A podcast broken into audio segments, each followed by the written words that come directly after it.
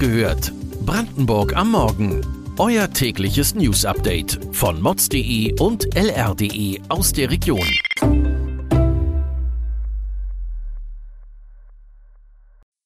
Guten Morgen an diesem 23. Juni.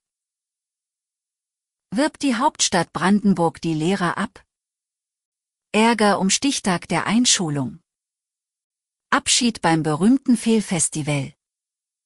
Das und mehr erfahrt ihr heute bei Wach gehört, Brandenburgs Morgen-Podcast von mods.de und lr.de.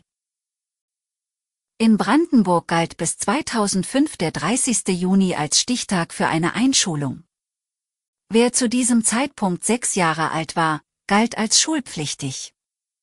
Viele Eltern hatten am Mittwoch die Hoffnung, dass Brandenburg zu dieser Regelung zurückkehrt. Denn derzeit gilt der 30. September als Grenze. Das ermöglicht eine Einschulung mit fünf Jahren.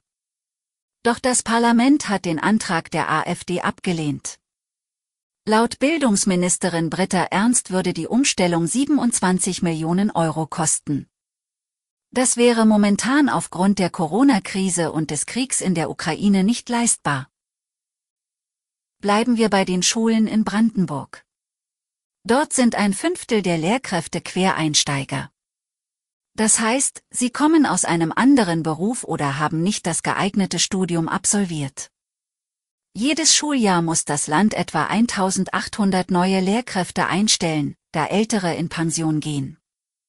Laut Bildungsministerin Britta Ernst sei in diesem Jahr ein großer Teil neuer Lehrer schon eingestellt worden.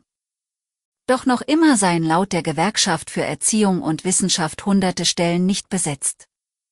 Berlin stellt aktuell eine große Konkurrenz bei der Anwerbung von Lehrern dar. Ab diesen Herbst können in der Hauptstadt bisher tarifbeschäftigte Lehrer aus anderen Bundesländern verbeamtet werden. Brandenburg hatte darauf reagiert und überlegt, Seiteneinsteigern mit einem Studienabschluss künftig als Lehrer zu verbeamten. Der Vorschlag der Linken, dies auch Quereinsteigern mit Berufsabschluss zu ermöglichen, hat der Landtag am Mittwoch jedoch abgelehnt. Ein letztes Mal mit Gefühl, Fans vom berühmten Fehlfestival in Südbrandenburg müssen in diesem Jahr Abschied nehmen. Zum Glück jedoch nicht grundsätzlich. Doch das Fehlfestival wird in diesem Jahr vom 14. bis 18. Juli ein letztes Mal am Bergheider See in der Niederlausitz stattfinden. Wer also noch einmal das Ambiente am einstigen Tagebauluch genießen will, sollte die Chance nutzen. Wie immer bleibt bis kurz vor dem Start des Festivals geheim, welche Künstler auftreten werden. Fans von Indie, Rock, Hip-Hop und Elektro sollen aber auf ihre Kosten kommen. Die Regionallinie RE1 zwischen Brandenburg an der Havel und Frankfurt-Oder wird künftig von der Ostdeutschen Eisenbahn betrieben. Damit wird sich jedoch nicht nur der Name auf dem Zug ändern. Die Deutsche Bahn ist bislang der Betreiber und stellt auch Tickets für den Fernverkehr aus. Sowohl am Schalter als auch am Automaten. Der Betreiberwechsel wird dazu führen, dass es an einigen Bahnhöfen in Brandenburg kein Reisezentrum mehr geben wird. Beispielsweise soll in Frankfurt oder noch in diesem Jahr der Verkauf von Tickets für den Fernverkehr sowie die entsprechende Beratung am Schalter wegfallen.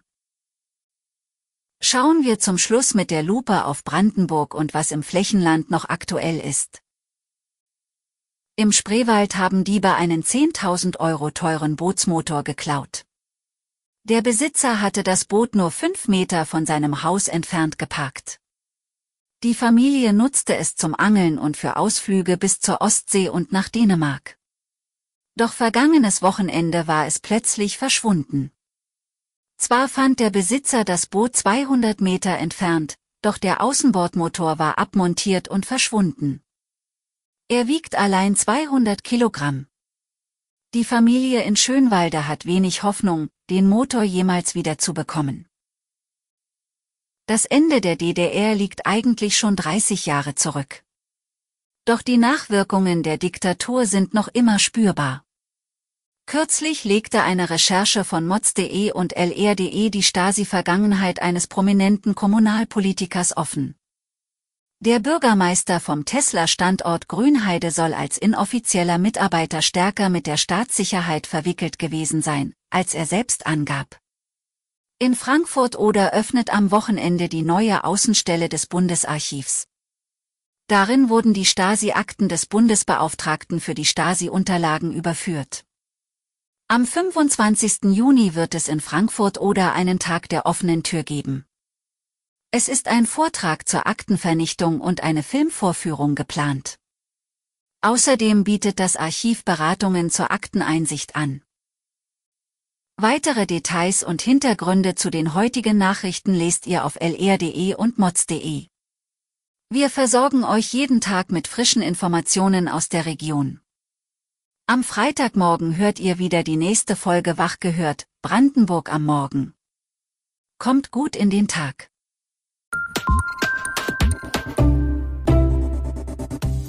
Wach gehört. Brandenburg am Morgen ist eine Produktion von mods.de und lr.de. Wir freuen uns auf euer Feedback per Mail an wachgehört.mods.de. Ihr findet uns auf allen bekannten Podcast-Plattformen. Abonniert uns für euer tägliches News-Update.